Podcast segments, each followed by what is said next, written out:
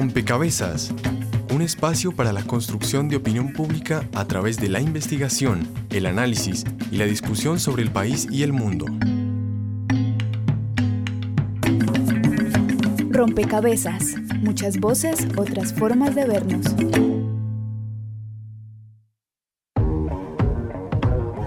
Hay hombres que luchan un día y son buenos. Hay otros que luchan un año y son mejores.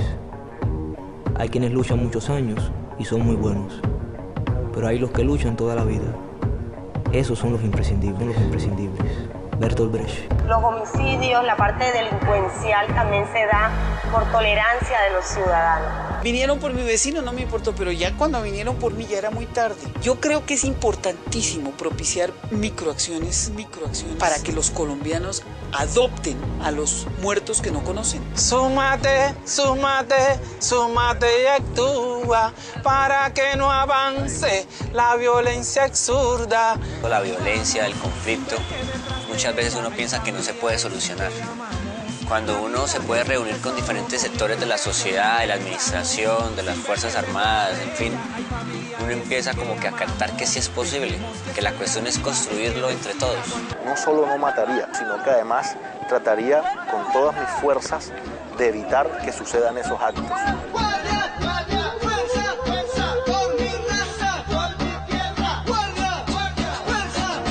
Así como ha aumentado la guerra, también ha aumentado la resistencia de los pueblos. La gente tomó la decisión hace mucho tiempo de no salir de sus territorios. Nosotros, la población civil, somos el escudo.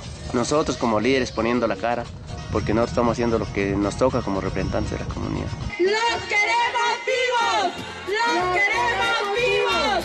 ¡Los queremos vivos! Vamos a cantar todos por la paz. ¿A qué suena la paz? La reconciliación, un ejercicio de todos.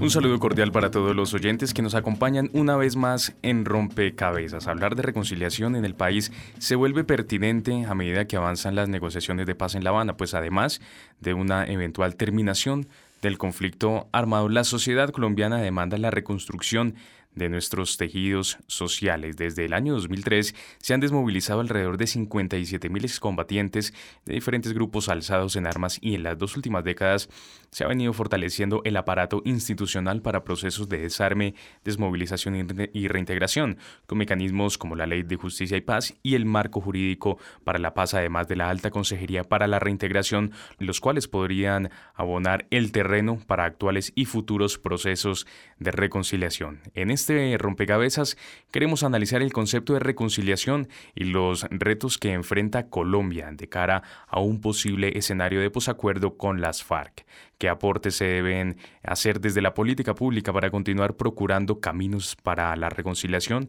cuál es el papel de los ciudadanos y las ciudadanas para llevar a cabo este proceso satisfactoriamente. Estamos preparados y listos para reconciliarnos con las FARC y los demás actores que hacen parte del conflicto armado. Sean todos ustedes bienvenidos a una nueva emisión de Rompecabezas. En esta ocasión los estaremos acompañando Daniel Garrido y quien les habla Juan Sebastián Ortiz. Hola Juan Sebastián y saludamos también a todas las personas que nos escuchan en este momento por Javeriana Estéreo. Ustedes, como en todos los programas, pueden sumar una ficha más a esta discusión, a este rompecabezas. Hoy queremos que ustedes nos respondan para contribuir con el final del conflicto armado, usted con quién se debe reconciliar. Recuerden que pueden escribirnos a través de las redes sociales, en Facebook nos encuentran como Rompecabezas Radio y en Twitter arroba rompecabezas reemplazando la O por un cero. De esa forma también todas las personas que nos escuchan en la región pueden participar y sumar una ficha más. Y precisamente quiero que ustedes conozcan cuáles son nuestros aliados regionales para que sepan dónde se escucha rompecabezas en el territorio nacional. Saludos a nuestras emisoras aliadas. Nos escuchan en Putumayo, Nariño, Valle del Cauca, Caldas, Chocó, Antioquia, Córdoba, Atlántico, Tolima, Los Santanderes y en Bogotá. En todo el país a través de la Red de Radio Universitaria de Colombia. En Venezuela por el Instituto Radiofónico Fe y Alegría. En América Latina por la Asociación Latinoamericana de Educación Radiofónica ALER. Y en el mundo entero por javerianestereo.com y rompecabezas.cinep.org.co. Muchas gracias, Daniel. Después de hacer este preámbulo y esta contextualización eh, acerca del tema que vamos a llevar a cabo el día de hoy, quiero saludar y darle la bienvenida al padre Leonel Narváez. Él es presidente de la Fundación para la Reconciliación. Y padre, eh, por supuesto, con la bienvenida, quisiera preguntarle inicialmente de qué hablamos en este contexto, por supuesto, cuando nos referimos al concepto de reconciliación. Eh, un saludo para todos. Claro, el, concepto de reconciliación es un, tema sobre el que todavía no hay pleno acuerdo, a excepción de que se habla de cuatro componentes básicos que debiera tener la reconciliación, cuatro componentes que ya conocemos, que verdad, que justicia, que reparación y que garantías de no repetición. Pero a mí me parece que la reconciliación eh, necesita, sin embargo, un apoyo fundamental eh, que es lo que yo diría la construcción de las bases de esa casa de la reconciliación y esas bases eh, de la experiencia que llevamos en estos últimos 15 años de trabajo en Colombia, esas bases se llaman los procesos de cultura política o cultura ciudadana de perdón. Bien, también quiero saludar a María Angélica Bueno. Ella hace parte del equipo de paz y reconciliación del Departamento para la Prosperidad Social. María Angélica, bienvenida a este rompecabezas. ¿Y qué elementos podemos considerar, a pesar de ser, digamos, de una otra forma complicado, eh, decir el significado y puntualmente acerca de cómo esta conceptualización, pero qué elementos podemos tener en cuenta en un proceso de reconciliación? Muchas gracias por la invitación a este espacio de reflexión.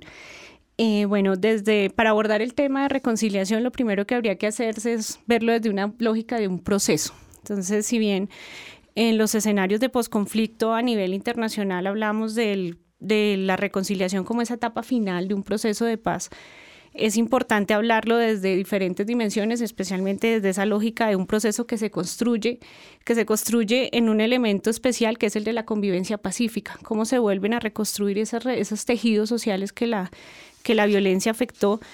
Y en esa línea, cómo atendemos el tema de las víctimas, como bien lo decía el padre Leonel ahorita, el tema de los derechos de las víctimas a la verdad, la justicia, la reparación y las garantías de no repetición, pero también cómo vamos más allá a trabajar también con los desmovilizados que se reintegran a las comunidades y el Estado. Aquí qué rol tiene, un rol donde el Estado debe aprender a recuperar la confianza que se perdió luego de la violencia y cómo se fortalece también el ejercicio de la ciudadanía en sus deberes y sus derechos, cómo no solo las víctimas y los desmovilizados, sino también toda la sociedad entera se piensa que es la reconciliación, o sea, cómo podemos mirar a futuro esta sociedad que fue resquebrajada por la violencia y desde una línea de reconstrucción no solo comunitaria, sino también un proceso que sea de nivel de tipo social y también de tipo político.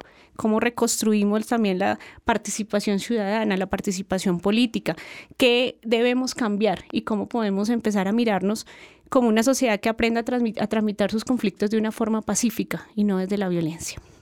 La idea también es eh, hacer un, como un recuento histórico respecto a este tema. Es por eso que también nos acompaña Magda López, investigadora del equipo de iniciativas de paz del CINEP, Programa por la Paz. Y precisamente, Magda, eh, ¿desde cuándo hablamos de, este, de este tema, de la reconciliación, por lo menos en nuestro país? Muchas gracias por la invitación. Eh, lo que quisiera compartir es un poco desde la perspectiva del de, equipo y de la investigación que hemos adelantado en ese sentido, pues eh, realmente el, el, tema de reconciliación ha venido muy de la mano de los procesos de paz eh, eh en nuestro país. Digamos que logró mayor relevancia, digamos, de manera más reciente eh, y ha posicionado se ha posicionado un poco más también cuando las víctimas eh, toman, digamos, centro en la, en, la, en, la agenda, digamos, en los procesos más recientes, incluso eh, cuando se han desarrollado las leyes, la ley de desplazamiento forzado y la ley de justicia y paz, eh, han tomado mucho más fuerza, digamos, el tema de la reconciliación y por qué también es necesario tener en el centro de debate a, a las víctimas. Yo adicionalmente quisiera compartir la necesidad de hacer más complejo el concepto de reconciliación en el siguiente sentido, y es que evidentemente cuando nos hablan de reconciliación o todas nos hacemos como una idea y seguramente si hacemos el recuento y le preguntamos a la audiencia, cada uno, cada una quien nos está escuchando tiene en su cabeza una imagen de lo que, lo que piensa que puede ser la reconciliación. En nuestro país y, por eso siguiendo la idea que, que, anotaba María Angélica, si es necesario que entendamos que la reconciliación eh, es bueno entenderla de una manera más compleja, el conflicto que hemos vivido ha afectado de manera diferente a todos los territorios eh, eh, en el país, en las diferentes regiones. El conflicto armado se ha comportado de manera diferente, de manera diferenciada. El Estado también hace presencia de manera diferente. Eh, de esa medida, pues también las alternativas para la construcción de la paz y para entender el, papel y, cómo asumir la reconciliación también debe entenderse, digamos, con esos niveles de complejidad. Entonces, eh, tal vez, digamos, eh, un, énfasis que nosotros queremos eh, plantear, digamos, desde los avances de investigación que hemos desarrollado en el equipo, es el poder avanzar y entender eh, esa complejidad, eh, digamos, de conflicto armado y también para la construcción de la paz.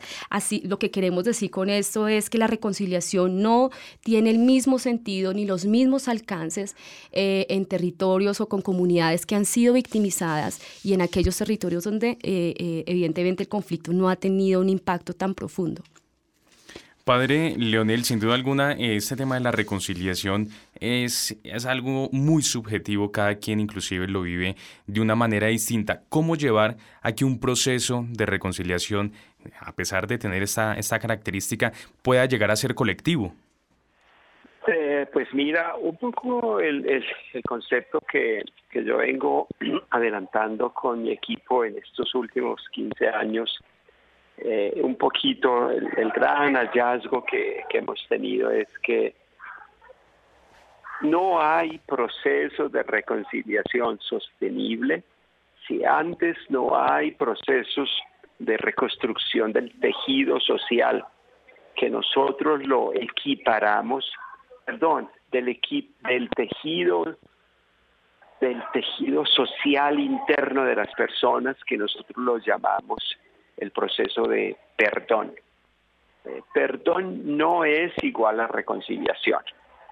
Y esto lo venimos sosteniendo en una serie de países donde tenemos eh, bastante trabajo adelantado, aquí especialmente en el continente eh, latinoamericano, y es que sin procesos de perdón no se sostiene la reconciliación.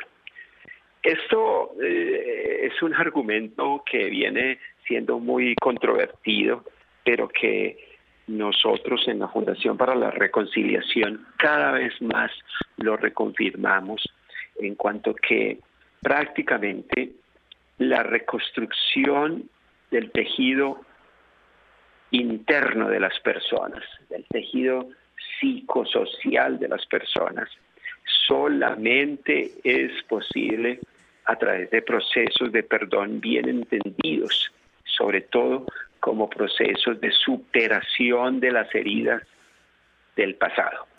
Eh, ese es un resumen muy básico eh, que es necesario entender. La reconciliación colectiva tiene que pasar por, por procesos de, si tú lo quieres, de reconciliación personal, que es lo que nosotros llamamos perdón. No existen reconciliaciones colectivas si antes no se hacen estos procesos personales. Y ahí está la gran tarea de los colombianos de cómo nosotros facilitamos estos procesos individuales, que son tal y cual como los procesos de, sanación, digamos, de una epidemia en la que las vacunas o las inyecciones o las medicinas hay que aplicarlas a uno por uno y ese proceso de uno por uno es lo que a la larga pues crea procesos colectivos, eh, procesos que van creciendo poco a poco y, es una tarea, una tarea digamos cultural.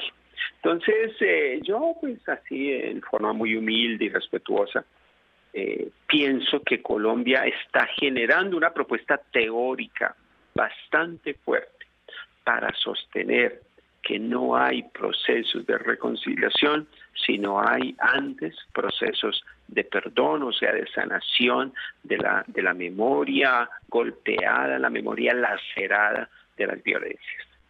Magda, antes de, escuchar precisamente una de estas experiencias, dentro del seguimiento que ustedes desde hace mucho tiempo han venido haciendo, ¿cómo han visto este proceso inclusive que describe el padre Leonel, de que no puede llevarse a cabo inclusive en ocasiones un, un proceso de reconciliación sin antes hacer esa reconstrucción social? ¿Esos procesos son guiados? ¿Quién los impulsa? ¿Cómo se sostienen? Pues eh, tal vez uno también de los aportes eh, y las reflexiones en las que hemos insistido desde el equipo tienen que ver con, pues precisamente también unas cosas que acaba de notar Leonel. Una de ellas tiene que ver con que la reconciliación es un proceso espontáneo, es una acción espontánea, así que no podemos hablar de que la reconciliación puede ser dirigida, decretada, eh, norma, normalizada. Eh, y por otra parte, que también la reconciliación es un proceso parcial, es decir, estamos hablando también de algo que se da en términos de las relaciones sociales, de las relaciones humanas. Entonces, eh, también, digamos, un poco al revisar la evidencia empírica y, todo, digamos, el trabajo, digamos, el resultado y el acumulado del trabajo de investigación, nos hemos dado cuenta que la reconciliación eh, puede darse, digamos, de manera, digamos, parcial, como digo. ¿Y a qué me refiero con ello? Es que por ejemplo, pueden emprenderse unas acciones de reconstrucción de relaciones entre unos individuos, entre unos grupos, pero es muy difícil que eso se logre con la totalidad de la comunidad o de la sociedad o de un país. Es decir, eh, hay, por ejemplo, experiencias en las que, en ejemplo, excombatientes eh, logran con sus comunidades receptoras eh, restablecer relaciones, llegar hasta el tema de convivencia, cooperación, recuperación de confianzas, pero, digamos, con otros sectores sociales o de las comunidades a las cuales llegan, no lo logran ese nivel de restablecimiento de, de relaciones de confianza. Entonces, en ese sentido, la reconciliación tiene un sentido parcial, pero eh, también nosotros hemos insistido en que eh, la reconciliación es dinámica, es decir, que la reconciliación también tiene variaciones históricas, variaciones en el tiempo y también, digamos, los grupos humanos estamos también supeditados a que esas coyunturas y, digamos, por ejemplo, la reanudación de un conflicto, etcétera, puede hacer de nuevo fracturar, digamos, o relaciones que se estaban sanando, puede también eh, eh, variar, ¿no? Entonces, es tal vez algo que, que queríamos aportar en ese sentido. Pues bien, precisamente los quiero invitar a escuchar esta experiencia que hace referencia al Comité Cívico del Sur de Bolívar y ya regresamos. Una de las experiencias de reconciliación que vale la pena destacar es la de Sur de Bolívar. Allí había fuerte presencia armada de grupos paramilitares. Central Bolívar. Fue desde el año 98 hasta el año 2005. César González, miembro del Comité Cívico del Sur de Bolívar combate, un enfrentamiento entre guerrillas y paramilitares, todas lo que se presentaba en la zona, extorsión, despojo, todos esos elementos se presentaban ahí en la zona. Según César, la presencia del gobierno no era suficiente como para contrarrestar las acciones militares ilegales. Pues de vez en cuando un operativo militar de del ejército, ¿sí? pero socialmente no, no, no había presencia. Pues obviamente en la zona pues existía las alcaldías y eso, ¿sí? de ese estado, pero entonces no, no, no, no, no, no respondía o no alcanzaba a las necesidades de la zona y del territorio y a controlar todo eso. Por esta razón, fue la misma comunidad la que inició un proceso de reconciliación. pues, eh, la puerta se abre en el momento de la desmovilización del bloque central Bolívar en enero del 2006. Se abre en ese momento pues, pues debido a que fue una, una, una, iniciativa que la tomamos nosotros, los, las comunidades, los líderes de las comunidades, ya que el gobierno adelantó un proceso de desmovilización de, los grupos paramilitares, pero en ningún momento tuvo en cuenta la comunidad. Nunca le preguntó qué opinan, qué piensan de esto. Entonces, pues, como una acción, una manera de, digámoslo así, de, de, supervivencia, de contrarrestar esto, pues que el gobierno nos dejó los inmovilizados ahí en la zona, sin un proyecto de vida definido, sin unas empresas que a generar empleo, y pues ellos se quedaron ahí y son personas, eran personas que no sabían sino manejar un arma, ¿sí? A disparar o a encañonar o amedrentar y eso. Entonces eso nos preocupó nosotros empezamos a, reunirnos los líderes de las y de lo que vamos a hacer. Y pues buscar la manera de decirle al gobierno del Estado, nosotros estamos aquí, tenemos en cuenta, mejores para ayudar desmovilizados, porque tenemos miedo que ellos vuelvan a elegir, que nos vuelvan a robar, que nos vuelvan a torturar, ¿sí? César se refiere al perdón como un elemento netamente individual en el proceso de reconciliación. El perdón es un elemento muy importante en la reconciliación. Igual, pues, como usted sabe que eso varía entre el tema de, las personas y eso, pues, habrá personas en el tema individual que de pronto les ha costado perdonarlas, pero en el colectivo de las comunidades, pues, como comunidad en general, pues yo creo que sí estuvo presente el perdón y acoger estas personas que y eran personas, hoy, o sea, en el momento de la movilización habían aproximadamente unos 200 o 250 movilizados, hoy en día solo hay unos 12 o 14, ¿sí? Que fueron las personas que demostraron de que verdaderamente estaban recuperando la vida civil. Actualmente así se vive en esta zona. No, pues la convivencia eh, es normal, a pesar de que existe alguna tensión, sí, por la, por la presencia de, de, pues, de los grupos de pilleros y también de, de, bandas de la gente, bandas criminales, ¿sí? Y uno permite que de pronto ellos lleguen a, a enamorar a esos, a esos movilizados y de pronto volverlos a reclutar para un grupo de ellos, ¿sí? Pues porque ellos, ellos a pesar de que trabajan y viven ahí, de, de pronto no tienen una, una, una buena calidad de vida, una estabilidad económica, ¿no? ¿Sí? Porque ellos pues, se producen el sustento para, para ellos y sus familias, pero nada más. Entonces no temen que de pronto pues, vayan a hacer presa fácil para que este nuevo grupo y bandas criminales puedan volver a enamorar y de pronto volverlos a vender en la fila. Informa para Rompecabezas Juan Sebastián Ortiz y Daniel Garrido. Desaprender la guerra, realimentar la risa, deshilachar los miedos, curarse las heridas. Pues bien, estábamos escuchando precisamente una de las tantas experiencias que en nuestro país se han venido trabajando eh, en lo referente a este tema, a la reconciliación, y precisamente Magda López del CINEP, Programa por la Paz, tiene un comentario al respecto. Sí, eh, digamos que la experiencia del Comité Cívico del Sur de Bolívar es una experiencia muy valiosa eh, para entender el potencial que tienen las organizaciones sociales, las organizaciones de base de la sociedad civil, eh, de cara, digamos, a los procesos no solo de reintegración social, sino en los procesos de reconciliación, digamos, de las posibilidades de reconciliación, de reconstrucción eh, de relaciones en comunidades victimizadas. Este, esta experiencia del comité cívico eh, aporta tremendamente para entender, digamos, las posibilidades y la necesidad de incorporar a las, a las comunidades, de consultarlas en los procesos de implementación, digamos, no solo en los procesos de reintegración, sino en pensar las posibilidades de cómo las mismas comunidades pueden ayudar a modular, digamos, y a liderar estos procesos. Entonces, en el caso de, eh, de, las comunidades rurales, generalmente que están atravesadas por eh, eh, aspectos como la precariedad estatal, la debilidad institucional, el abandono, pues por muchos años están incomunicadas en sus vías, no tienen servicios públicos, el tema de la educación y la salud también es precario. Entonces, la organización social allí generalmente eh, puede surgir de una manera como una necesidad social y, el, tejido social eh, suele fortalecerse, pero al mismo tiempo el estar atravesado, digamos, por la violencia política, por el hostigamiento de los actores armados que también están disputando estos territorios, pues también los pone a ellos en un, eh, digamos, en una situación muy crítica. Y en el caso del comité cívico, ellos eh, tenían una fuerte organización social, sobre todo de juntas de acción comunal, que actuaban en la zona antes de pues, eh, que llegaran los grupos paramilitares. A la llegada de los grupos paramilitares, eh, la persecución, digamos, es, es, tremenda y muchas de estas organizaciones, digamos, de las juntas de acción comunal eh, se debilitaron y, varios líderes fueron amenazados, asesinados y desplazados. Entonces, el tema se hizo muy difícil.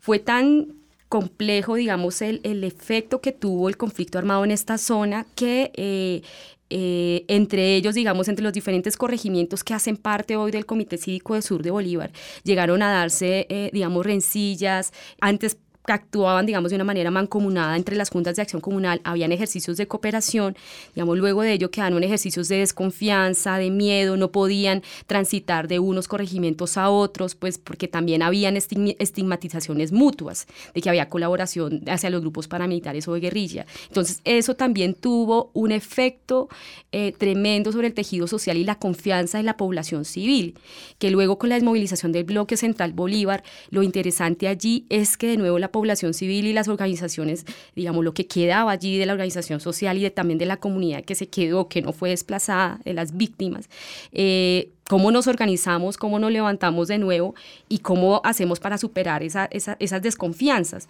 Entonces, el comité cívico surge como alternativa también para ello y también en un proceso de reconstrucción de la relación de la misma comunidad y de ellos también con eh, exmiembros del bloque central Bolívar que se desmovilizan y que eh, eh, se reintegran en un proceso que es guiado por la misma comunidad de, este, de esta zona del país. Bien, María Angélica Bueno, del Departamento para la Prosperidad Social. Escuchábamos en la nota el relato de César González, miembro precisamente de este comité cívico, y él decía el tema de la convivencia, el tema de la articulación junto con eh, los ex, integrantes de grupos armados paramilitares en este caso, de una u otra forma hay como una tensión, porque eh, eh, en, en, esta zona todos están acostumbrados a hacer algo, a sobrevivir de alguna forma, pero, señalaba él, que lo único, lo decía que ellos saben hacer eh, es disparar.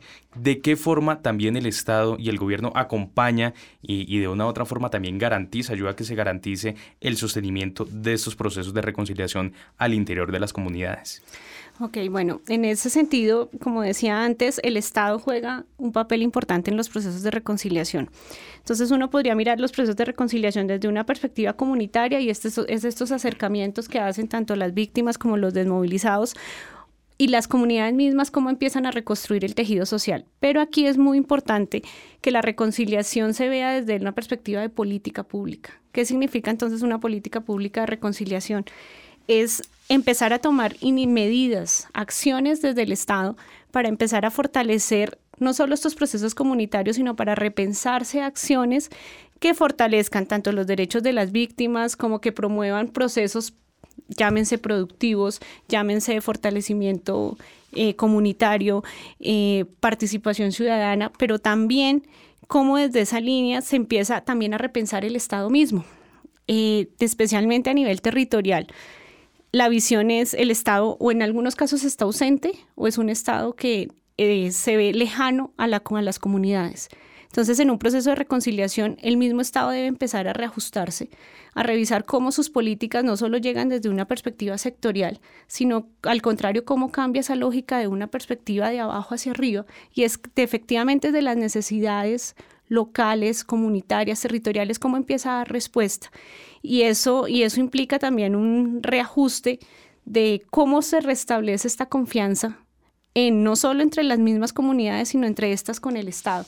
Y cómo asimismo se atienden, y aquí de pronto en algunos casos se dice que este es un, concepto de reconciliación bastante amplio y exigente, pero es como también se reconstruyen esas relaciones tradicionalmente excluyentes históricas que hay en las sociedades y que fueron las causas del conflicto. Entonces la reconciliación o los mismos procesos de reconciliación desde una visión más macro implica revisar qué fue lo que, lo que causó el conflicto y cómo se empiezan a tomar ese tipo de medidas desde una reestructuración y una reconstrucción de eh, ajuste institucional, de eh, revisión de procesos económicos, de procesos culturales, cómo se fortalece también eh, la misma identidad de cada una de las regiones.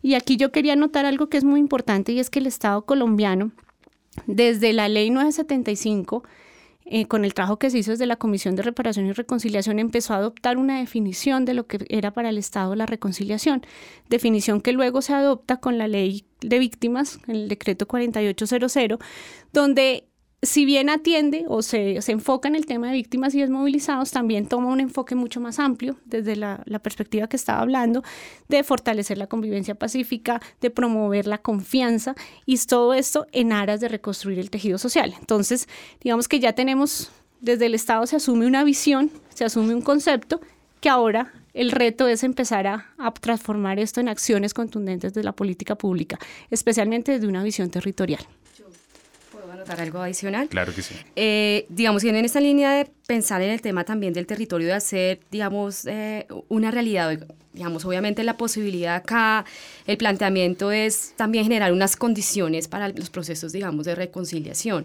Y yo creo que un poco en la línea de lo que estaba notando Angélica, eh, el planteamiento también que hemos, que hemos pensado es que hay una serie también de, de condiciones o factores, digamos, estructurales que también van a determinar el avance o no de eh, acciones hacia la reconciliación y también de, convivencia pacífica. por ejemplo, en el caso del Comité Cívico del Sur de Bolívar, analizamos que hay actores, hay acción, digamos, hay unos factores súper importantes que han, han tenido que ver con que esta se ha podido convertir en una experiencia que ha tenido avances en, en, reconciliación a nivel eh, interpersonal, individual, a, eh, a, nivel, digamos, como social o comunitario, pero también institucional, digamos, de tipo político, eh, ha sido, digamos, importante el avance, digamos, hablando específicamente de esta experiencia. Pero también más allá de, y también, digamos, podemos analizar factores como el tema de los liderazgos, el acompañamiento de otros actores como el Programa de Desarrollo y Paz del Magdalena Medio, eh, eh, digamos, de procesos, digamos, de formación, de, eh, difusión de la experiencia, que les ha ayudado, digamos, también a fortalecerse, digamos, a acciones de reconciliación. Pero también es importante tener en cuenta que haya factores estructurales que pueden incidir en ello. En ello por ejemplo, el tema eh, de la continuación del conflicto armado, todo, los, eh, todo eh, lo, que hay alrededor de los conflictos por la tierra y el territorio en esta zona del país y que hasta el día de hoy, digamos, sigue teniendo problemas. Muchos de ellos, digamos, no tienen títulos de propiedad sobre esas tierras que están trabajando y precisamente es algo que los ha unido, alrededor de lo que se han, han unido, digamos, esta comunidad, es algo que también sigue latente y que también tiene efectos importantes sobre los procesos de reconciliación. A veces aparecen como cosas alrededor y ponemos el tema de la reconciliación solo como entre las personas o solo como... Eh, que se da, digamos, en ciertos momentos por una, digamos, decisión, decisión digamos, de, lo, de los sujetos, pero también tiene que ver como con factores más estructurantes y del contexto. Pues bien, eh, ha llegado el momento, por supuesto, de darle la voz a los ciudadanos, porque ellos también hacen parte de este rompecabezas. La ficha virtual, un espacio donde los oyentes aportan a la discusión en rompecabezas.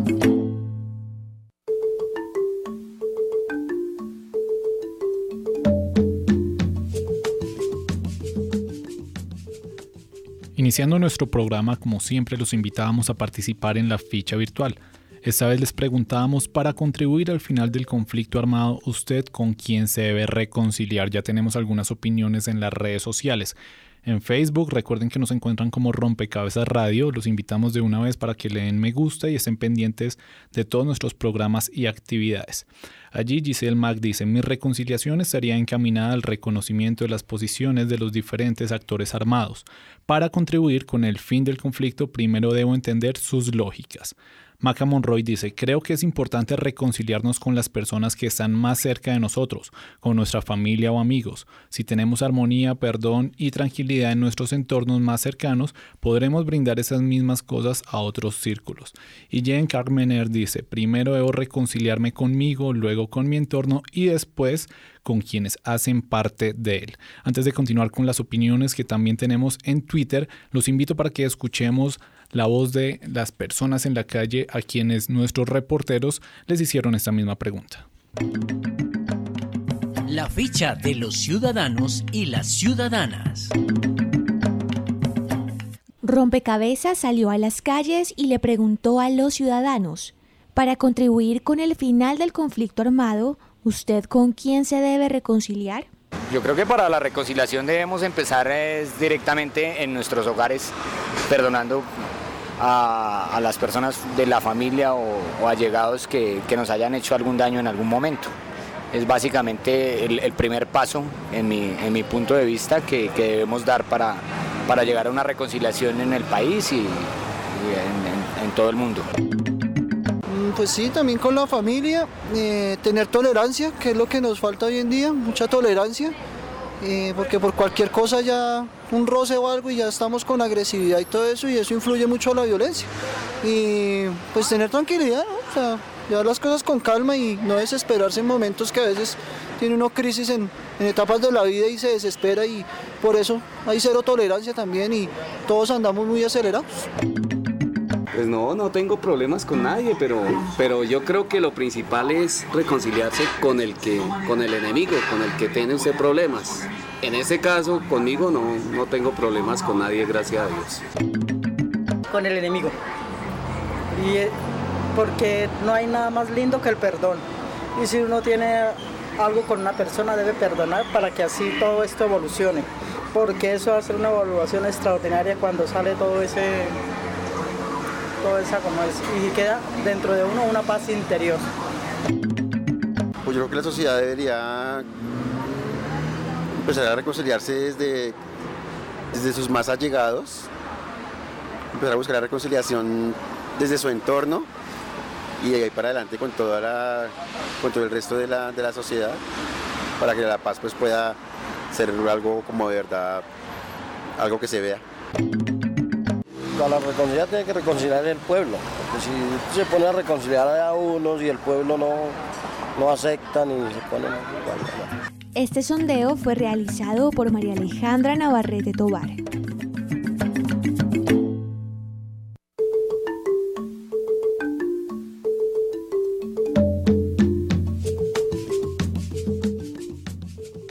Y finalmente vamos con las opiniones de Twitter. Allí nuestro usuario es arroba rompecabezas, reemplazando la O por un cero. También los invitamos para que nos sigan. Arroba Red Pro de Paz dice, no hay que esperar al fin del conflicto para empezar a trabajar por la reconciliación desde las regiones.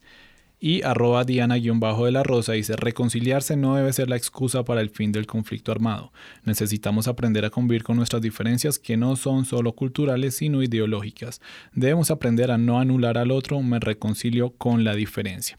A propósito de estas opiniones, y más allá de los casos en los cuales las personas hablaban de reconciliarse con sus familiares, con su entorno, sino que hablando un poco más de, del fin del conflicto armado y, una etapa de posnegociación, quisiera preguntarles a nuestros invitados en la mesa cómo puede ser partícipe de esa reconciliación, como nos invitaba alguna de las personas a hacerlo antes de esa firma de, de el acuerdo, sobre todo las personas que están en las ciudades que están un poco alejadas del conflicto y no lo sienten tan cercano, ¿cómo pueden hacer parte de esa experiencia de reconciliación?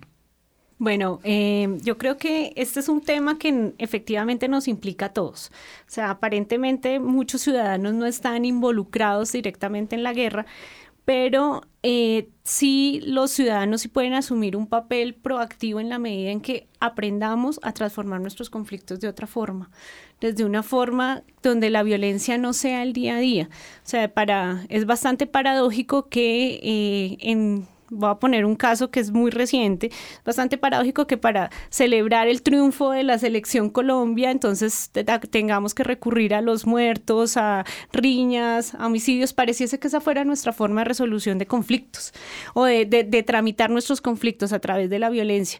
Otros temas que son muy importantes y que tal vez, o sea, siempre se mira el tema de reconciliación, obviamente desde la lógica del conflicto armado, pero yo estoy convencida que en Colombia sí somos una sociedad que está enferma por el conflicto. Llevamos más de 50 años en una guerra y eso nos ha llevado a que tengamos escenarios altamente em, evidentes de violencia, de violencia intrafamiliar de eh, machismo, de temas que aparentemente culturalmente son aceptados, pero eso no es, un, no, es normal en una sociedad que entre en un proceso de paz, más allá de, más allá de que terminemos los de firmemos los acuerdos o terminemos la guerra, el ciudadano promedio y el ciudadano de a pie sí debe pensarse, bueno, yo cómo ejerzo mis derechos como ciudadano, me quejo permanentemente de las instituciones políticas, pero sí ejerzo mi derecho a votar, si estoy informado, eh, hay, hay diferentes diferentes formas donde también debemos empezar, yo estoy convencida de trabajar una cultura de la paz, una cultura de la paz y la reconciliación.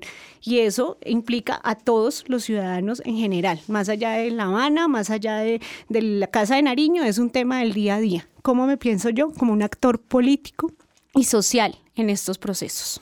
Padre Leonel Narváez, ustedes desde la Fundación para la Reconciliación precisamente acompañan, incentivan, eh, proponen este tipo eh, de iniciativas. ¿Cómo hacer, como lo señala María Angélica Bueno del DPS, para transformar esa cultura y generar una cultura de paz? Eh, pues mira, yo solo quiero subrayar lo que acaba de decir María Angélica porque es por ahí el camino. Y quiero solo dar dos hechos muy concretos.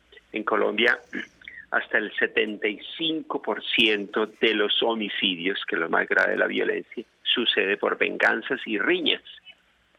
Y, es como si nos tuviéramos que preguntar eh, si el conflicto armado no es el tema principal aquí, sino es la violencia cotidiana.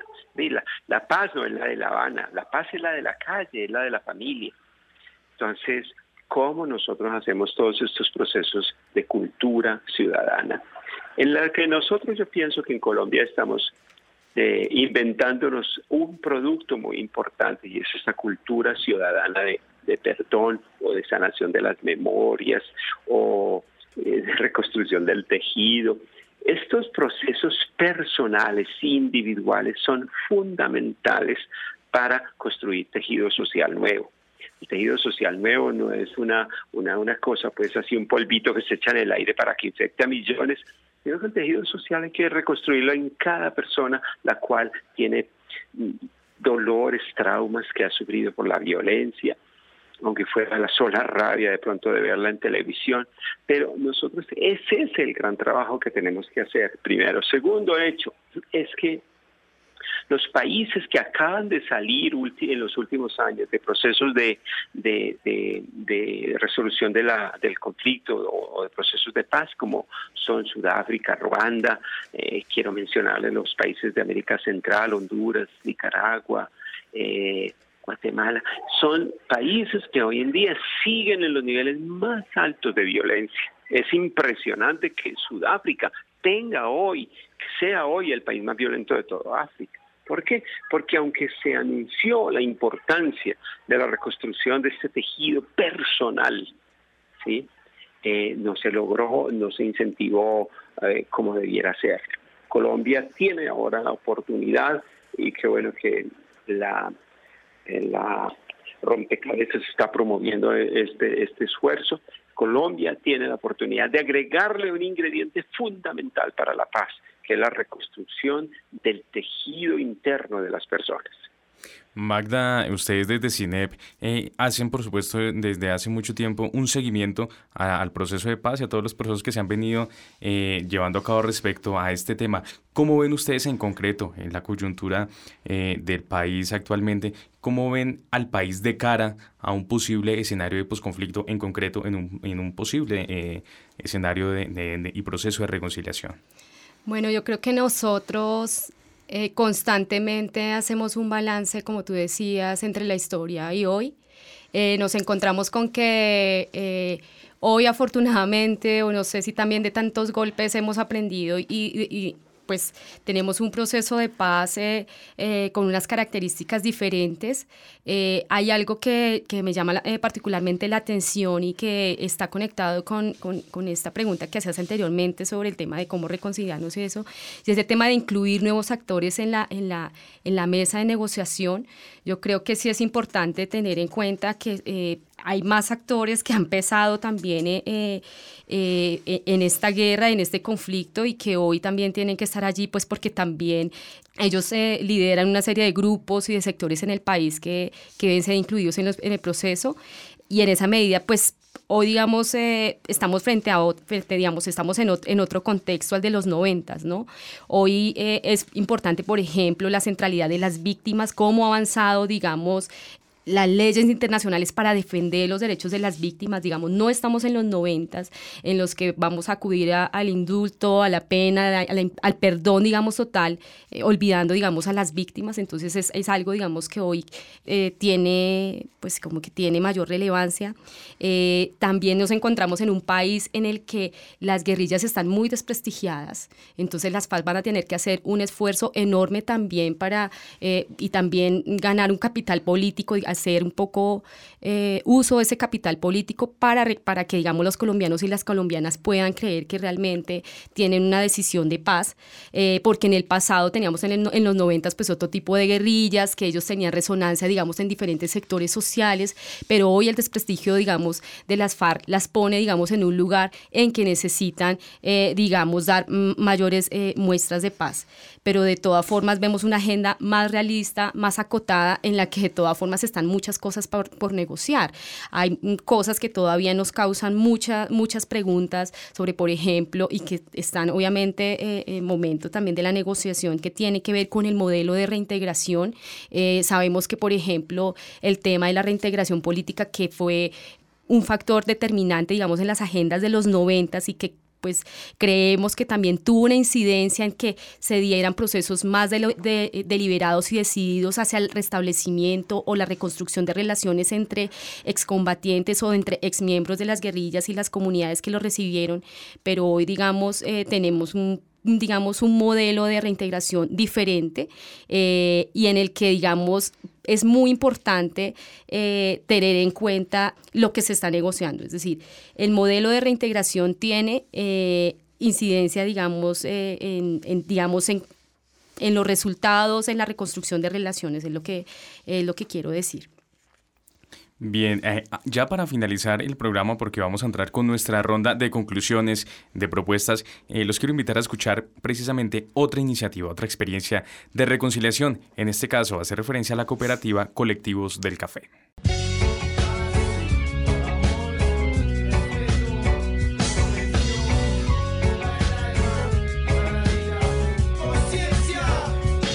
El primero de marzo de 1991, 200 combatientes del Frente Oscar William Calvo del Ejército Popular de Liberación se desmovilizaron y entregaron sus armas en el departamento de Risaralda, tras la decisión política de buscar otros caminos diferentes a la guerra. 60 de ellos, hoy en día 25, iniciaron en Pereira la Cooperativa de Transportes Colectivos del Café, un proyecto autogestionario que los ayudó a reencontrarse con la sociedad civil. Según el documento Aprendizajes para la Reconciliación del CINEP Programa por la Paz y la Organización Internacional para las Migraciones, esta experiencia se entiende como un proceso de reinserción económica que avanzó hacia acciones de reconciliación en su comunidad receptora. Marino Alzate, gerente de esta cooperativa y excombatiente del EPL, narra el devenir histórico del proyecto, pues este puede servir como ejemplo para eventuales procesos de reconciliación en el país. Eh, la, la comunidad receptora, digamos, desde el punto de vista, en la primera fase, cuando llegamos como combatientes y que no, obviamente no estábamos vinculados a ningún sector productivo, fue una, una, una acogida muy buena. Nosotros fundamos la, esta cooperativa en, el, en noviembre 2 de 1992. Nosotros decidimos un buen grueso de, de los combatientes conformar una cooperativa de transporte.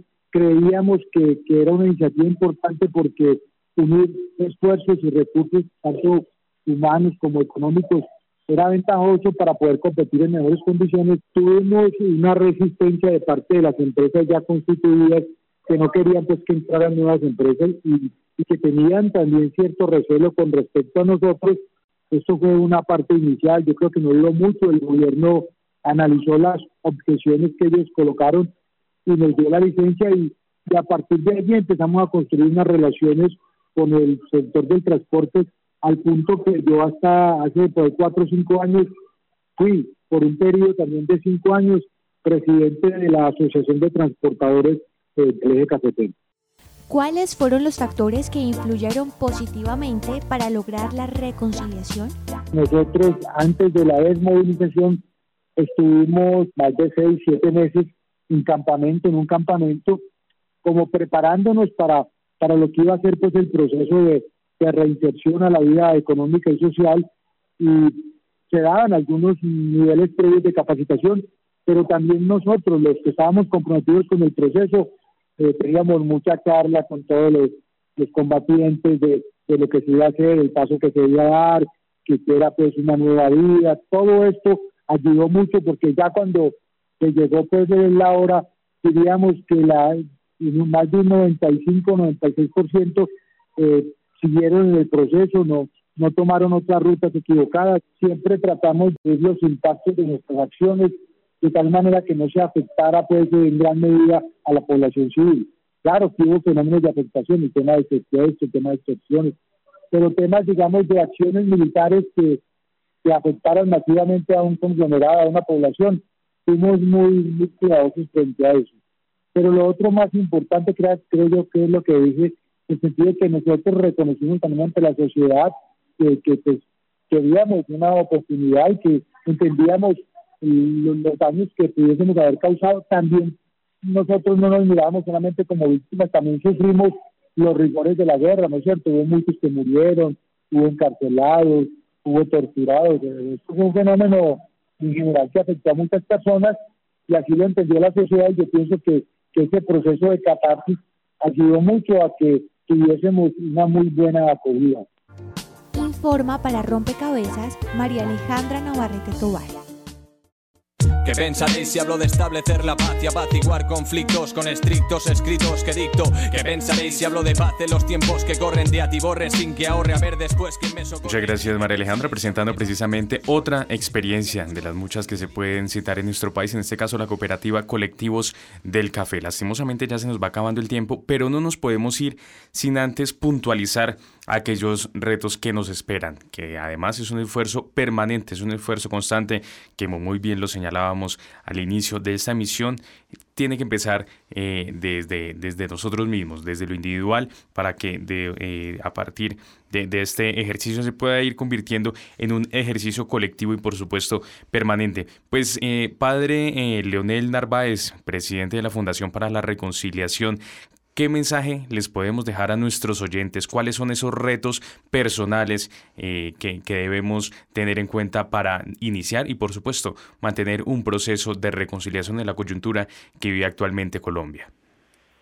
Pues mira, sin duda que el esfuerzo que tenemos que hacer, seguir haciendo es de posicionar a las víctimas como las primeras en todo este proceso de paz. Yo pienso que ayudarle a las víctimas, primero a reconstruir su tejido interior, su tejido humano, segundo a reconstruir su tejido comunitario, heredal o barrial, eso es fundamental. Y en fin, entre muchos barrios y muchas veredas, reconstruir la, la Colombia a través de las víctimas. Yo pienso que esa es una novedad muy importante, cómo posicionar el dolor de las víctimas en lo público. Eh, en fin, todo este proceso pienso que, va a ser el que nos va a garantizar una paz sostenible. María Angélica Bueno, del equipo de, de, paz y reconciliación del Departamento para la Prosperidad Social, aquellos retos eh, de marco jurídico, de políticas públicas que se tienen que fortalecer precisamente para iniciar o más bien para mantener y garantizar un eh, proceso de reconciliación. Ok, yo creo que los de los primeros retos que se tienen en temas de política pública es eh, desde el Estado aprender a escuchar, aprender a escuchar a los territorios, aprender a, entender las dinámicas territoriales, hacer una revisión de cómo está operando el Estado en este momento, si la, operación sectorial es la más eficiente. Eh, sin duda privilegiar las políticas transicionales, la política transicional de víctimas, la política transicional de, reintegración, pero tener en cuenta que son eso, políticas de transición, mientras hacemos el paso a una, vamos a ponerlo así, como ya una vez logremos eh, transitar este paso que, nos va a llevar la, el post-conflicto, pensarnos en cómo vamos a hacer sostenibles estas políticas. Entonces son políticas que ya la víctima o el desmovilizado en su proceso de reintegración o de integración, cómo va a empezar también a ejercer sus derechos de ciudadanía, pero cómo a su vez también eh, se van a encontrar con oportunidades reales de, de inclusión social, cómo, cómo van a haber políticas sociales que también van a prevenir el surgimiento de otros tipos de violencia. Eh, recordemos que en otros escenarios como El Salvador, por ejemplo, en el, llegó la firma del acuerdo, pero eso no garantizó que hubiese paz, por el contrario, en muchos casos se agudizó. Atender a poblaciones específicas, en este caso como los jóvenes, que son en este momento han sido, gran, han sido grandes participantes de la guerra, pero no necesariamente por su voluntad. Entonces, ¿qué políticas de, de juventud se van a integrar, a integrar, a integrar en estos procesos? Y yo creo que aquí hay un esfuerzo muy importante y es fortalecer el Estado Social de Derecho. O sea, que el Estado Social de Derecho no se quede en esta, una constitución que podría solo plantearla desde una parte muy formal, sino efectivamente esto cómo garantiza el cumplimiento y el goce efectivo de los derechos humanos. Eso hace parte del reto de la política pública en términos de reconciliación. Magda, ya para finalizar rápidamente, ¿cuáles son esos retos de país a los que nos enfrentamos entonces para garantizar un proceso de reconciliación? Pues precisamente tratar de comprender qué es lo que pasa también, cómo ha afectado el conflicto en los territorios y así también precisamente cuál es la mejor manera de abordar y para eso también hay unas agendas que se han venido construyendo desde cada uno de esos territorios. Entonces, como decía María Angélica, también en esa línea, eh, escuchar precisamente las propuestas. Y es que creo que este tema de las experiencias eh, de paz llevamos muchos años y hay mucha experiencia acumulada en los territorios. Es decir, este tema de la reconciliación, hace cuánto estamos, eh, digamos, nos estamos enfrentando y tenemos muchas organizaciones sociales y personas que a diario están eh, avanzando y se enfrentan a ese, a ese, a, ese, a ese reto en las diferentes regiones del país.